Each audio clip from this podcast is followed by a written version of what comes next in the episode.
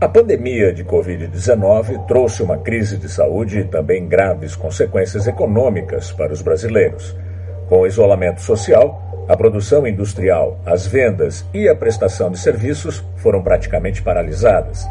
Muita gente perdeu o emprego ou teve o salário reduzido.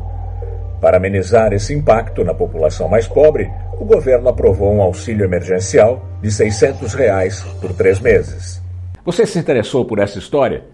Então, antes de continuar, não se esqueça de se inscrever no nosso canal e ativar as notificações clicando no sininho.